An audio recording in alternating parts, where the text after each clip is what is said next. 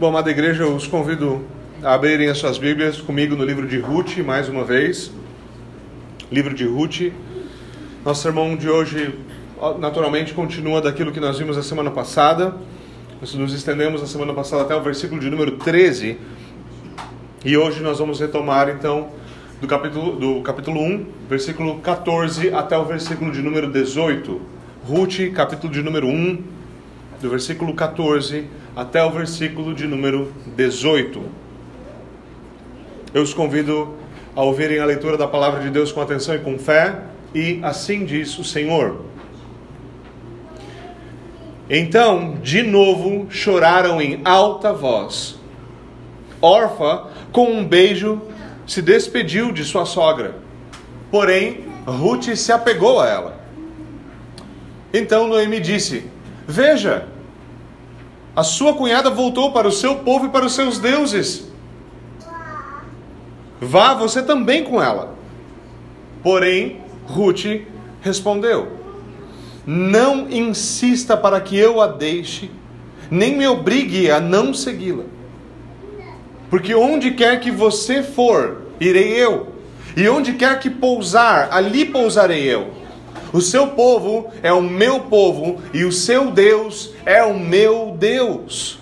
Onde quer que você morrer, morrerei eu, e aí eu serei sepultada.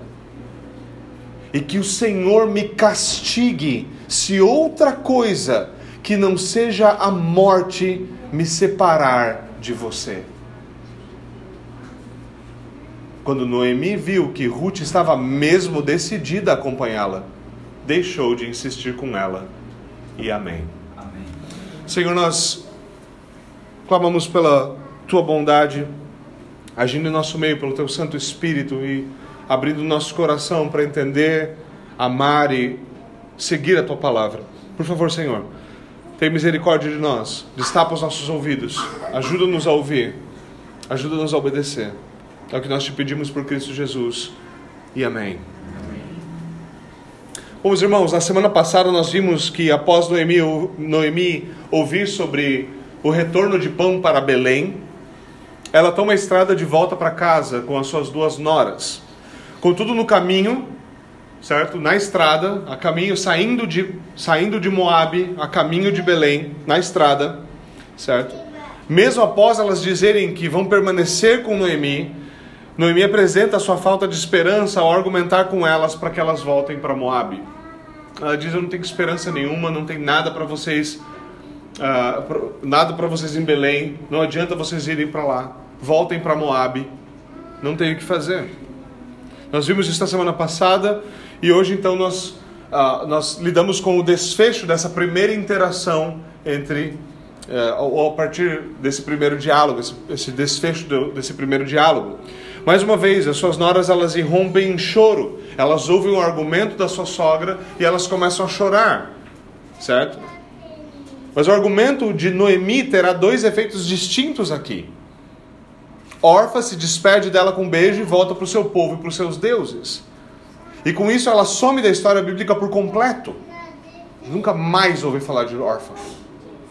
Já Ruth se apega a Noemi Noemi tenta incitá-la a seguir Orfa, contudo Ruth responde de forma impressionante.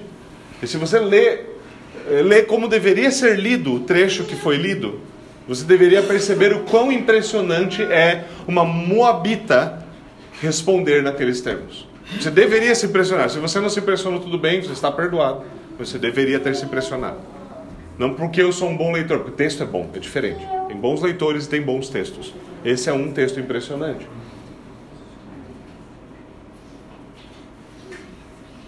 O que Ruth diz inclui um voto invocando Deus como testemunha contra si mesma.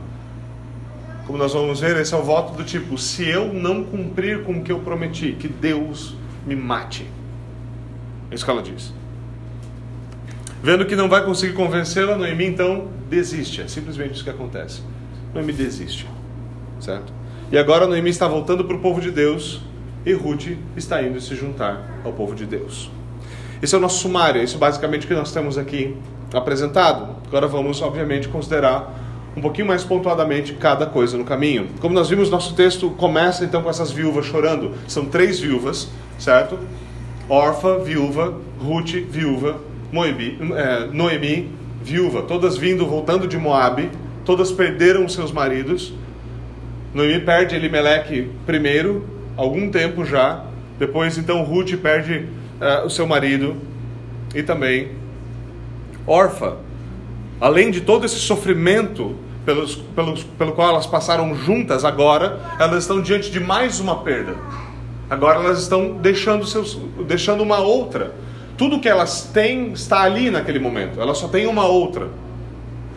E agora isso também está se perdendo. Elas não choram em voz alta. Elas estão realmente sofrendo por aquilo. Elas estavam em algum ponto no caminho entre Belém e Moabe, e dessa vez o argumento de Noemi parece surtir efeito em suas noras. Ela diz: não tem esperança, não tem jeito, não tem caminho, não tem o que fazer. O problema aqui, obviamente, é que Noemi ela está cegada pelas suas próprias circunstâncias.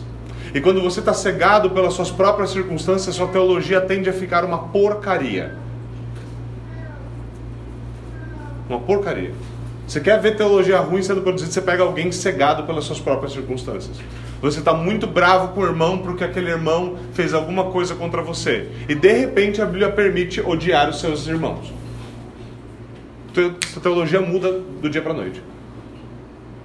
Certo?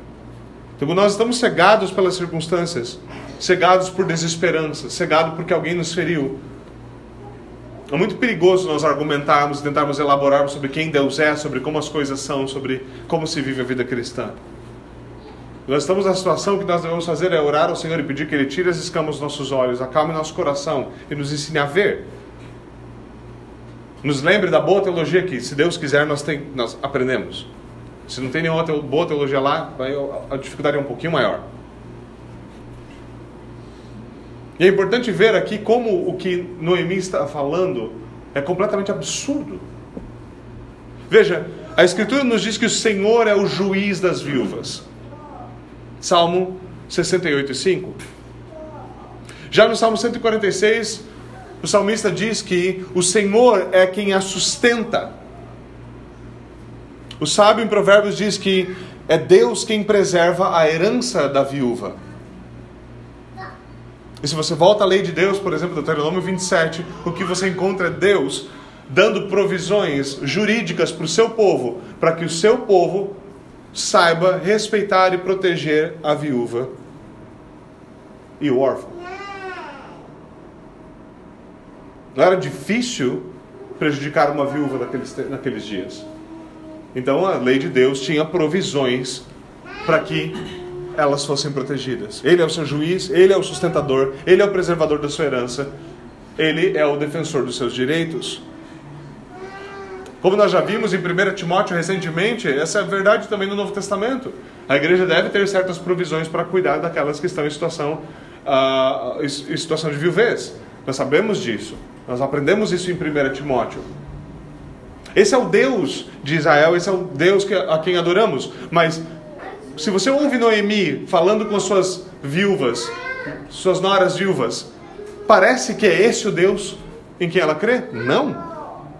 Ela diz: Não tem esperança, não sei o que eu vou comer, eu estou perdida, vocês também vão estar perdidas, não tenho o que fazer.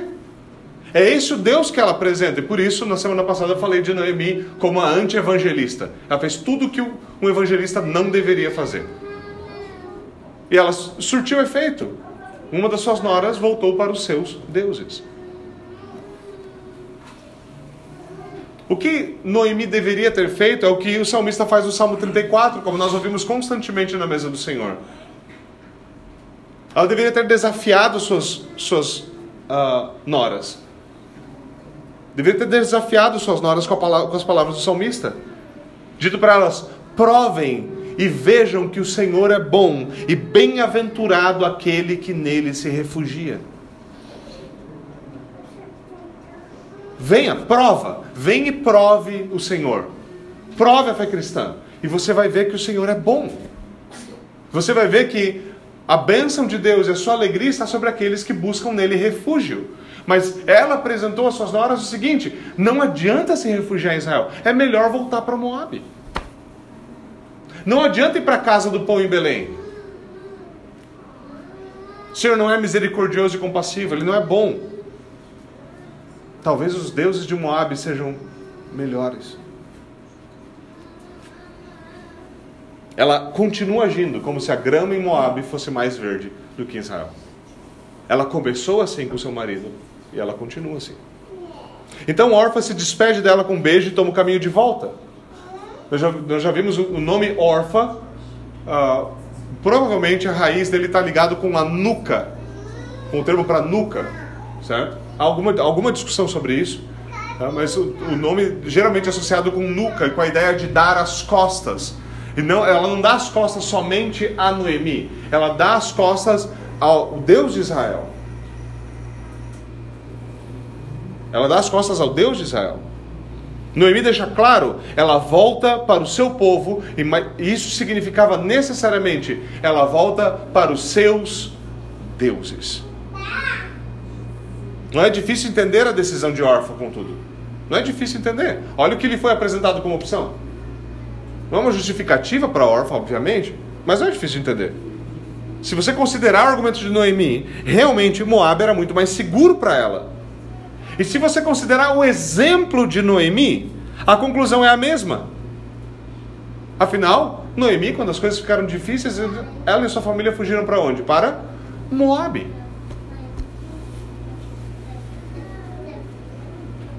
Mais uma vez, as suas noras irrompem em choro, mas o argumento de Noemi terá efeitos distintos de novo.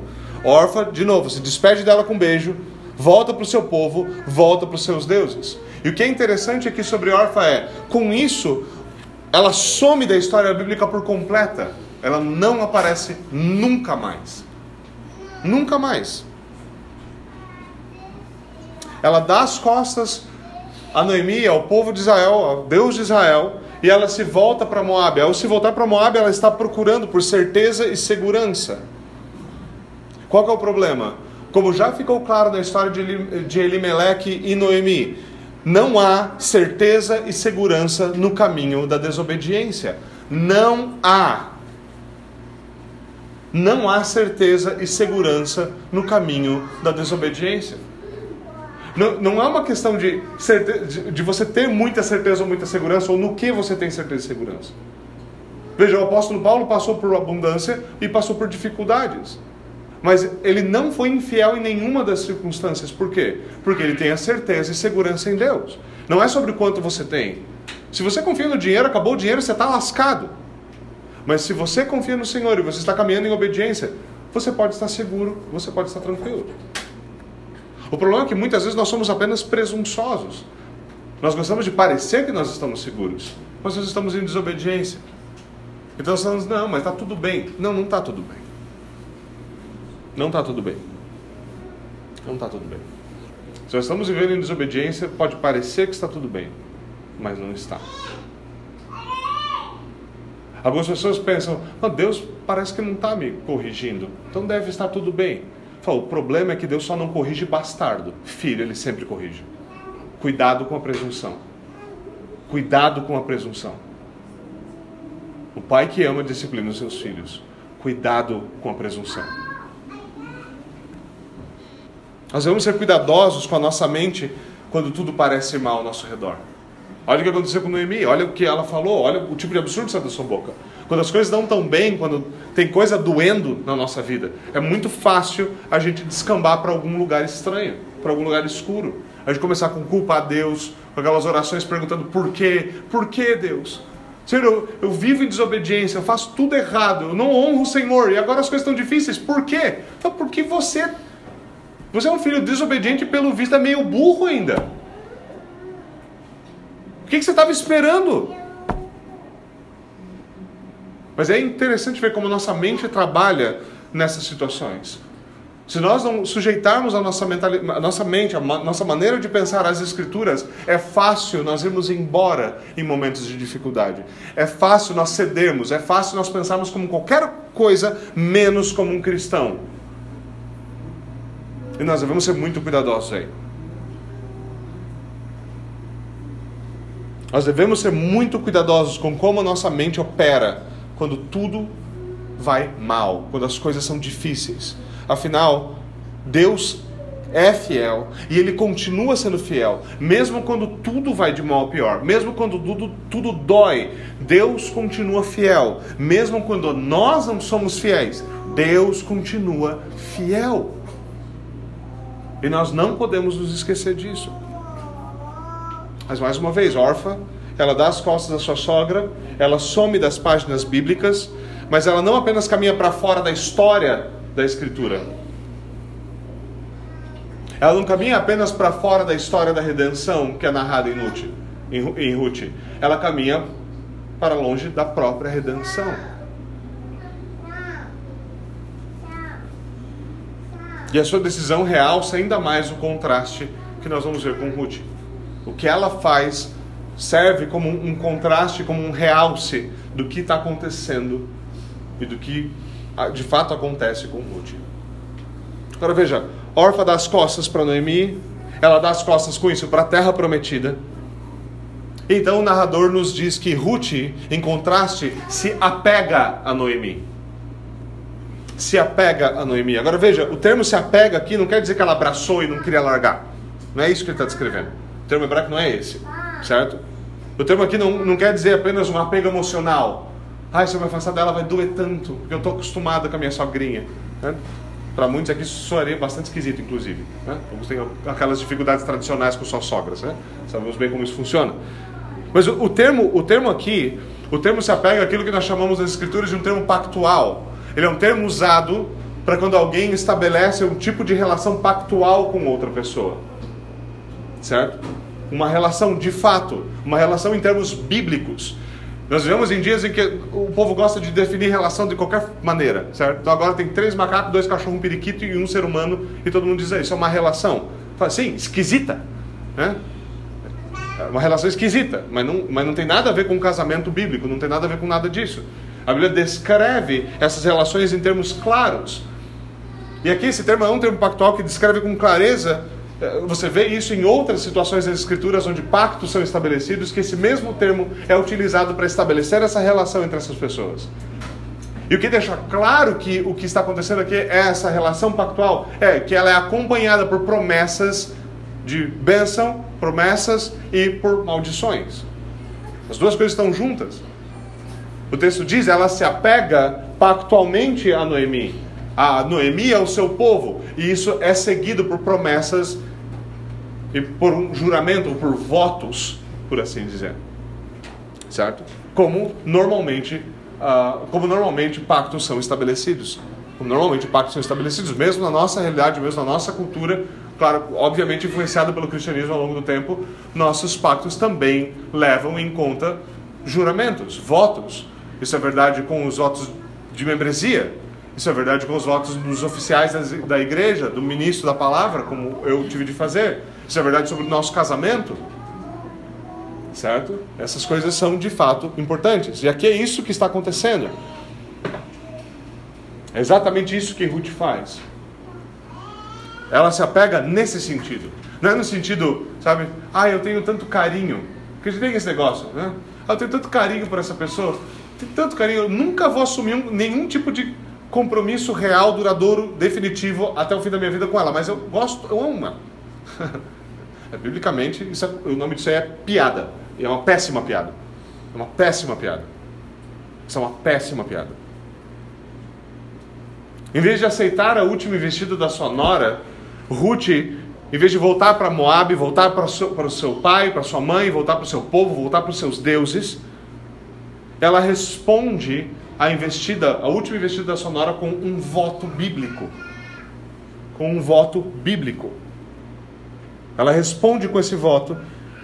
E note que ela usa a, a principal parte desse voto, é importante perceber, a principal parte do, do voto de Ruth é o que ela diz aqui: O seu povo será o meu povo, e o seu Deus será o meu Deus. Essa parte é importante, a gente deveria prestar atenção nela, deveria soar parecido com alguma coisa que eu já ouvi em algum lugar. Onde é que ela tirou isso? De onde é que saiu essa expressão? Da onde veio? Da onde Ruth tirou esse negócio? Da onde uma moabita tirou isso? É importante, por quê? Porque essa é uma inversão, é uma modificação do lema pactual de Deus. Quando Deus estabelece um pacto com o seu povo, ele diz: uma das suas promessas fundamentais é: Eu serei o seu Deus e vocês serão o meu povo. Eu serei o seu Deus e vocês serão o meu povo.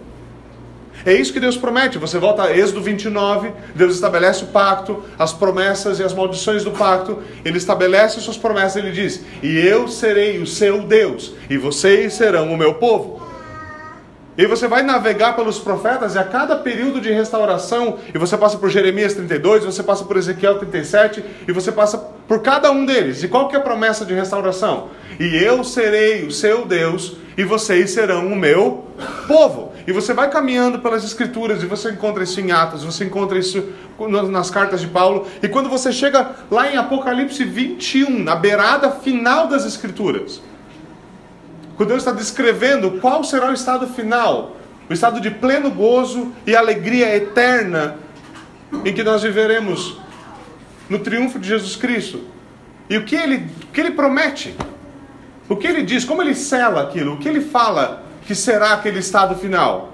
Apocalipse 21 e 23 diz de maneira bem simples o seguinte: Eis aqui o tabernáculo de Deus com os homens pois com eles ele habitará, e eles serão o seu povo, e o mesmo Deus estará com, Deus, com eles, e ele será o seu Deus. Sou parecido com quê? Vocês, agora, na, naquele momento, vocês são o meu povo, definitivamente, e eu sou o seu Deus, definitivamente. E daqui não tem retorno mais. Essa é também a consumação do pacto de Deus, a consumação de todas as promessas.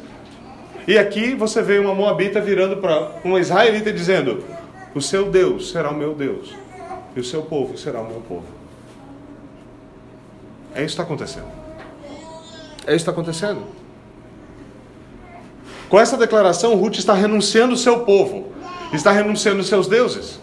Isso era é extremamente conectado. Ela está renunciando tudo o que ela é, dizendo: agora essa sou eu. Veja, meus irmãos, é importante perceber aqui, porque sempre você vai encontrar um, um hebraísta, algum, algum esquisito, um comentarista esquisito que vai dizer aqui que esse é um caso de proselitismo. Que proselitismo?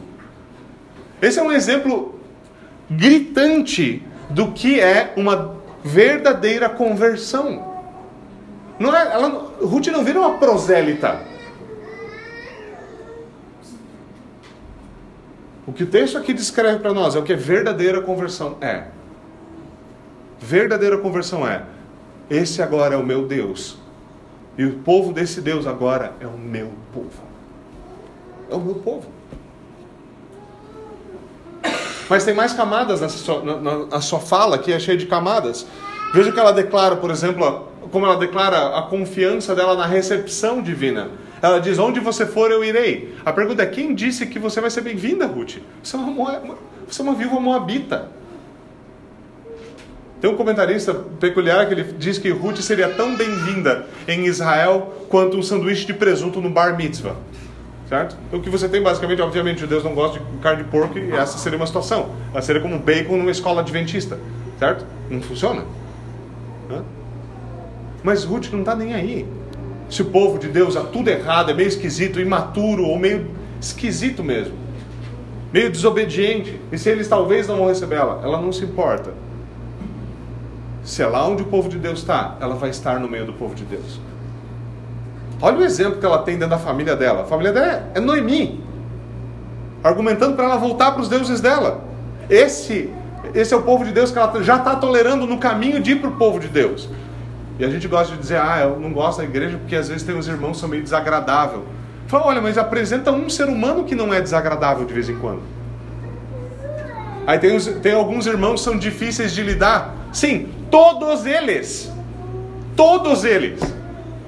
Então, isso é parte do que é ser humano. Deus pode salvar você, sem dúvida alguma, e Ele o fará por meio de Cristo Jesus, se Ele o fizer, sem dúvida alguma. Mas isso não quer dizer que você vai ser, a partir de agora, uma pessoa fácil de se conviver. toma tempo essas coisas. Noemi, Ruth não está preocupada com isso. Ruth diz: Onde você for, eu irei. Eu vou estar lá. Não me importa o que acontecer. Lá eu vou estar. Ela confia no que Deus prometeu. Deus prometeu arrebanhar os seus. E é interessante perceber que ela é uma das primícias dentre os moabitas. Ela é uma lembrança clara de que Deus vai trazer gente de fora de Israel para a salvação. Que a salvação alcançará também os gentios. E ela é um grande sinal disso, lá no meio do Antigo Testamento. Ela confia também na provisão de Deus. Eh, ela diz para Noemi: Noemi, onde você pousar, eu pousarei. Provavelmente o tradutor aqui era paranaense, certo? Pousar é coisa de paranaense, certo? Ele está dizendo: onde você, onde você buscar abrigo, ali eu também vou encontrar abrigo. A pergunta é: que abrigo? Ruth é literalmente uma sem-teto. Ela não tem nada. Ela não tem marido, ela não tem filho, ela não tem mais posses. Lembre-se, as terras dela vão ter que ser redimidas. Ela não tem mais nada. Eu sei que tem alguns aí fazendo sinal de que eu, às vezes eu estou confundindo Ruth e Noemi. Tenham paciência, certo? É muito nome, certo? Mas você sabe quem é quem. Noemi tinha posses, sim, mas ela vai ter que ser redimida. Ela vai ter que ser, ela vai ter que ser redimida. Então o que, que ela tem até essa altura? O que Noemi tem até agora? Nada. Noemi não tem nada. E Ruth diz: Aonde você pousar, eu pousarei. Pousar onde, mulher? Mas Deus prometeu refúgio para aqueles que se refugiam nele. O Senhor prometeu refúgio para aqueles que se refugiam nele. Então eu vou confiar no Senhor. Eu vou confiar no Senhor. Ele prometeu nos guardar. Então o que, eu vou fazer? Confiar que Ele vai nos guardar. Ah, mas vai que se Ele. Isso é só incredulidade. É só incredulidade. Noemi está voltando para casa com o discurso: Eu fui embora para Moab cheia, estou voltando para Belém. Noemi vai para Moab cheia, e Noemi na sua volta diz: E voltei vazia. E Ruth está voltando dizendo assim: Deus proverá.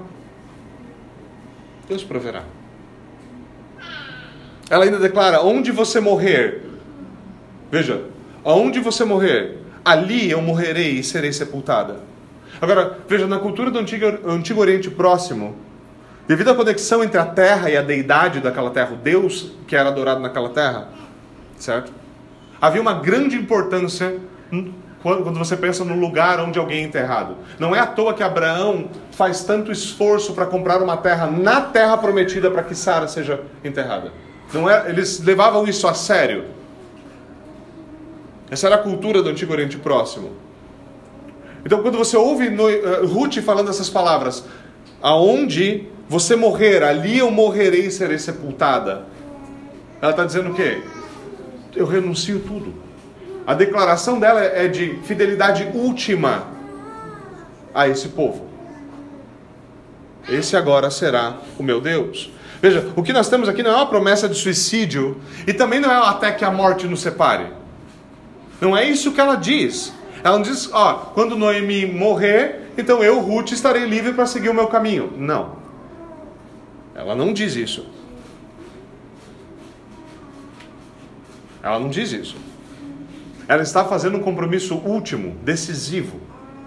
Aonde você morrer, ali eu morrerei. Noemi era mais velha, bem mais velha do que Ruth, necessariamente.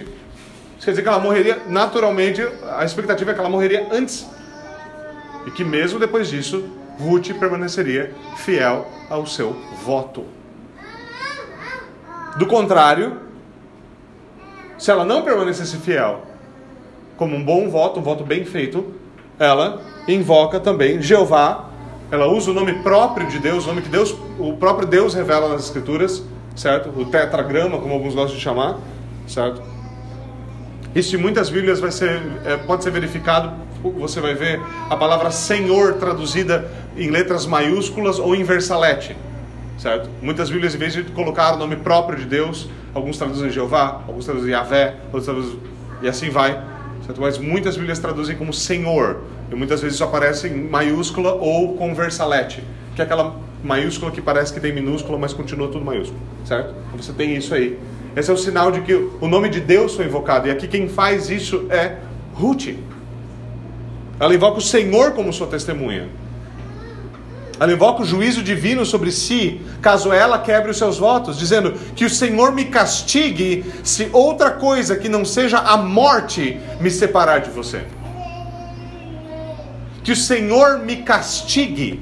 Normalmente, em termos pactuais, o que você encontra até aqui nas Escrituras, se você analisar o Antigo Testamento, é que aquilo que aquilo que eu estou falando aqui, Senhor, faça comigo aquilo que eu fizer. Se eu for infiel, seja infiel. Me julgue pela minha infidelidade. Me julgue como infiel. É isso que Ruth está fazendo. Você vai reconhecer essa frase, até que a morte, é, que não seja a morte me separar de você. É uma frase que você ouve muitas vezes em cerimônias de casamento. Note a diferença. Aqui ela é direcionada à sogra. Certo? O que muitos aqui certamente considerariam uma total e completa loucura. Certo? Esse tipo de coisa você jamais fala para sua sogra. Certo? Piadas à parte, é importante perceber que o que nós temos aqui, essa fidelidade sendo demonstrada à sua sogra, a fidelidade de Ruth sendo demonstrada a Noemi, é uma mostra da fé de Ruth no Deus de Israel. É uma mostra da sua fidelidade a Deus.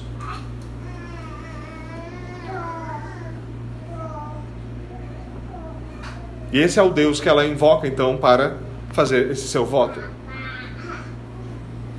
Agora, aqui, meus irmãos, obviamente nós devemos ser honestos quando nós pensamos sobre as coisas que estão acontecendo aqui. Isso é uma reviravolta completamente inesperada.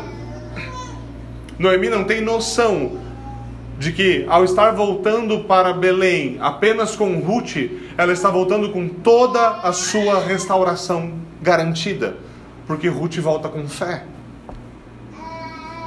Ela chega em Belém com Ruth do seu lado. Ela viu uma conversão milagrosa de uma moabita no meio do caminho de volta para casa. Certo? E ela chega em ela chega em Belém e diz: "Eu voltei vazia". Foi Ruth? Como assim vazia? Como assim vazia? É interessante observar o que Ruth se torna na história e porque é nada mais justo que o livro leve o seu nome. Sejamos honestos ainda assim. Quando você olha para a conversão de Ruth, há três mil anos atrás, no meio do Antigo Testamento, uma mulher vinda de Moabe. A pergunta que obviamente eu me faço ao, ao, ler um texto como esse é quantas vezes eu penso assim sobre os meus votos? Por exemplo, quantas vezes eu penso dessa forma aqui sobre os meus votos de batismo? Então você pode dizer, eu não lembro dos meus votos de batismo, fui batizado faz muito tempo, pastor.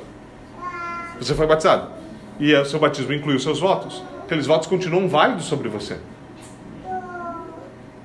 Continuam válidos. A pergunta é: quantos de nós ousamos dizer que Deus me afogue nas águas do mar ou em qualquer outro lugar se eu violar os meus votos de batismo. Porque eu prefiro antes morrer do que deixar a Cristo. Pense bem se você pensa assim. Pense, pense no seguinte, especialmente, especialmente se você tem os seus filhos eh, debaixo das águas do batismo. Quantos de vocês estão prontos para ensinar os seus filhos a pensar dessa forma? Ensinar eles a orar crescendo. Senhor, me guarda me guarda com a tua promessa, a promessa que o Senhor entregou a mim e aos meus pais. Me guarda. E Senhor, eu prefiro que o Senhor me leve do que eu te deixe.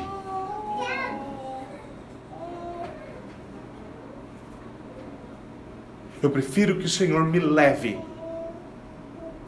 Antes, Senhor, me leve. Antes me leve. Mas é exatamente assim que nós devemos pensar. E veja, é exatamente assim que você deveria ensinar seus filhos. Não interessa se você entregou eles ao sinal da promessa ou não. Você deveria ensinar a eles que não há vida fora de Cristo, que não há vida fora do Evangelho, e que qualquer coisa fora do Evangelho, a morte é melhor. A morte é melhor. Paulo deixa claro isso para nós. Eu prefiro morrer e estar com Cristo.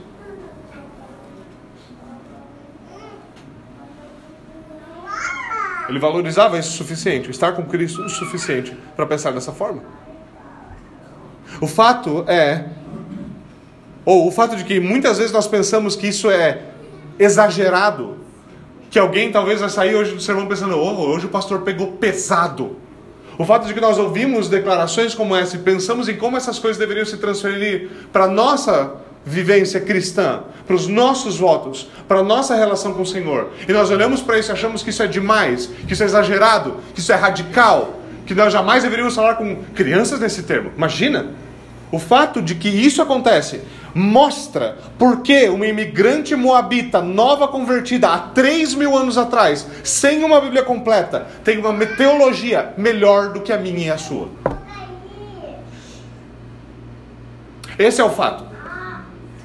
O fato de nós achamos que isso é radical demais mostra que uma moabita nova convertida, há 3 mil anos atrás, tem uma teologia melhor do que muitos de nós.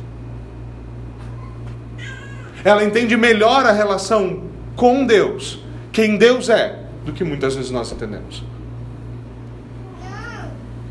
Veja, Ruth é uma viúva de um povo inimigo de Israel.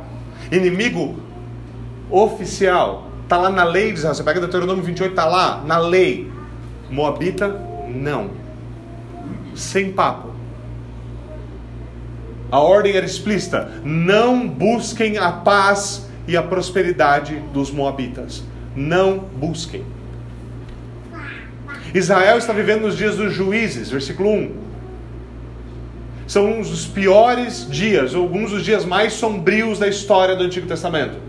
Ruth é uma viúva de um povo inimigo nos dias dos juízes.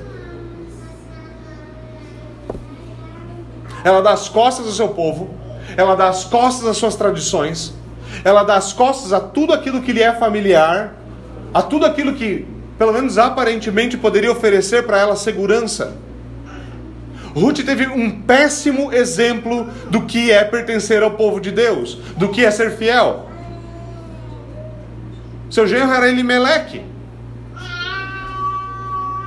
E ela ainda teve que lidar com os péssimos argumentos da sua sogra, Noemi. E ainda assim, e ainda assim, Ruth sabe que ela deve se unir ao povo de Deus e viver no meio deles adorando o Deus verdadeiro. Lembre-se, uma viúva moabita há três mil anos atrás e ela é recém-convertida. Ela sabe disso. Ela sabe, eu tenho que dar as costas a quem eu era. Eu tenho que me unir ao povo de Deus e adorar o Deus verdadeiro com o povo de Deus. É isso que eu tenho que fazer. E hoje, ainda assim, a gente consegue ter essas criaturas chamadas de desigrejadas no nosso meio. Gente que acredita que unir-se à igreja local é absurdo que não tem, desigre... não tem a membresia não tem nas páginas da Bíblia. Sério? Meu, você já tentou abrir os olhos para ler? Seria um excelente exercício para leitura. Normalmente, o primeiro passo é você abre, de preferência, os, ambos os olhos. E daí você lê os textos. Normalmente funciona melhor. Porque você vai dar de cara com textos que mostram, por exemplo, isso.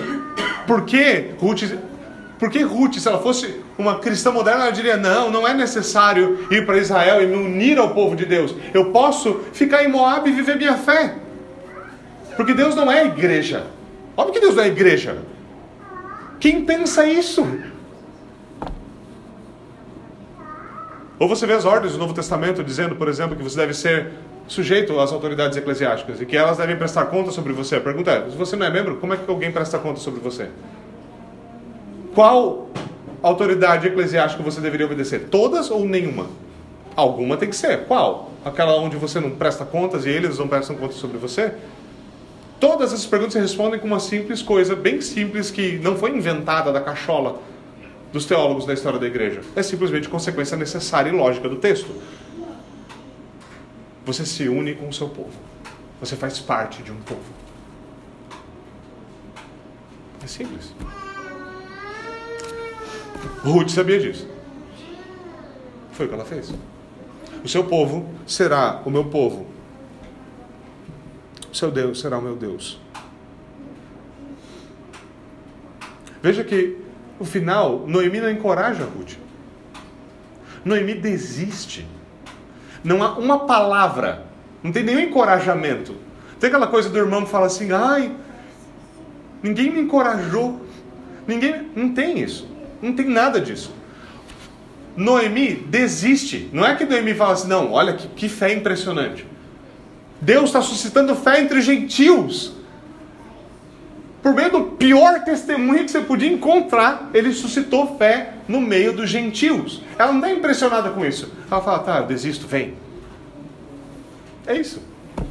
E Ruth, feliz da vida, fala, eu vou, porque agora eu tenho um novo povo. Agora eu tenho um novo Deus. Agora eu tenho um novo Deus.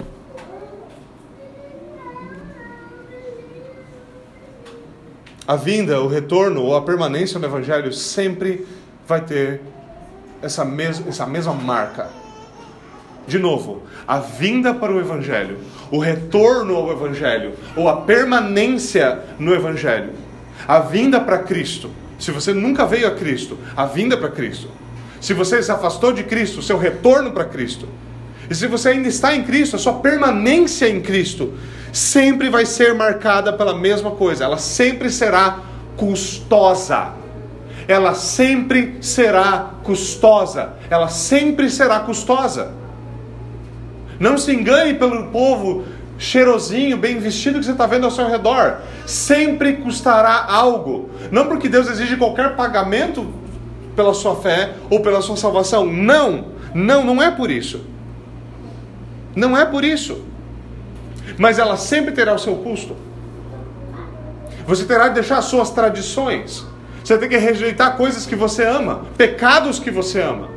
Você vai acabar se afastando, ou isso vai acabar afastando você de gente que você ama, mas que agora odeia o você que ama Cristo.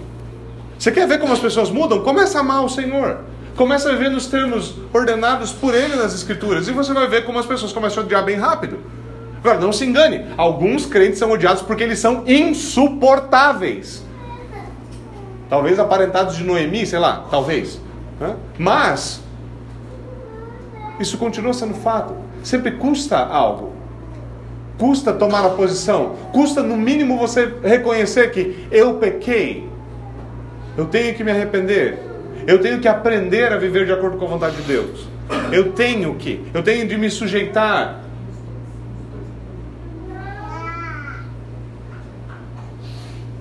Sempre custará algo. E mais do que isso, verdadeira fé a Cristo, em Cristo, sempre nos une a Cristo e ao seu povo. Veja, é necessário. Se eu estou unido a Cristo pela fé, e a fé é, é o meio pelo qual eu sou um com Cristo, eu sou o seu corpo. E se tem mais gente que pela fé em Cristo está unida ao corpo de Cristo, adivinha só, nós estamos unidos a Cristo e tem um monte de gente junto. Essa é a realidade da igreja. Essa deveria ser a realidade da igreja. Veja, você não precisa ser o jovem rico, possivelmente Marcos, certo? Não precisa ser o jovem rico para ter de deixar tudo e seguir a Cristo. Afinal, Ruth não tinha nada. E ainda assim ela teve de deixar tudo e seguir a Cristo. Mas todos nós precisamos tomar a nossa cruz e seguir a Cristo. E Ruth é um grande exemplo de que verdadeira fé nas promessas de Deus surtem efeito em nós. Ela prova cabal de que não dá, não dá. Se você crê, se você tem fé em Cristo, se você recebe suas promessas e crê nelas, você sempre vai ser movido, você sempre vai ser transformado. Não tem, não tem outra saída. Ela é mais um lembrete dos chamados gentios, como Rabi, listada como heroína da fé, uma prostituta, gentia, heroína da fé. Ela nos lembra que o plano da redenção que nos alcançou continuar, continuará avançando. O fato de que Ruth um dia declarou essas palavras. Era um sinal de que um dia os gentios seriam arrebanhados para a comunhão do Deus verdadeiro por meio do seu Filho Jesus Cristo. E hoje cá estamos nós, no fim do mundo, em relação a onde eles viviam na época, falando desse mesmo Senhor. E é importante ver o que acontece com Ruth e como a sua fé é recompensada. Como nós veremos, ela não foi apenas o meio de restauração da sua sogra, ela será, mas não só isso. Ela não é apenas o meio de restauração da sua sogra. Se você ler com atenção de Gênesis até Ruth, você vê que ela, ela é o meio de restauração da tribo de Judá, que estava queimada em vergonha. A genealogia do final do livro de Ruth vai demonstrar isso com clareza. Ela acaba com a desgraça que aconteceu quando Judá não quis cumprir com seus votos como o líder da sua família. Deus vai usar ela para alcançar todos nós. Como? Ruth termina o livro como a tataravó do maior rei de Israel. A tataravó do rei Davi. E da sua linhagem, a partir da linhagem de Ruth e de Boaz, o Senhor ressuscitará não um grande rei apenas, mas o rei dos reis, o nosso Senhor Jesus Cristo. E é isso que fé faz. Fé multiplica. E é isso que acontece com Ruth. E nós, meus irmãos, somos chamados a imitar essa mesma fé nesse mesmo Senhor. Vamos orar. Senhor, nós te rendemos graças pela tua palavra. Nós te rendemos graças pela tua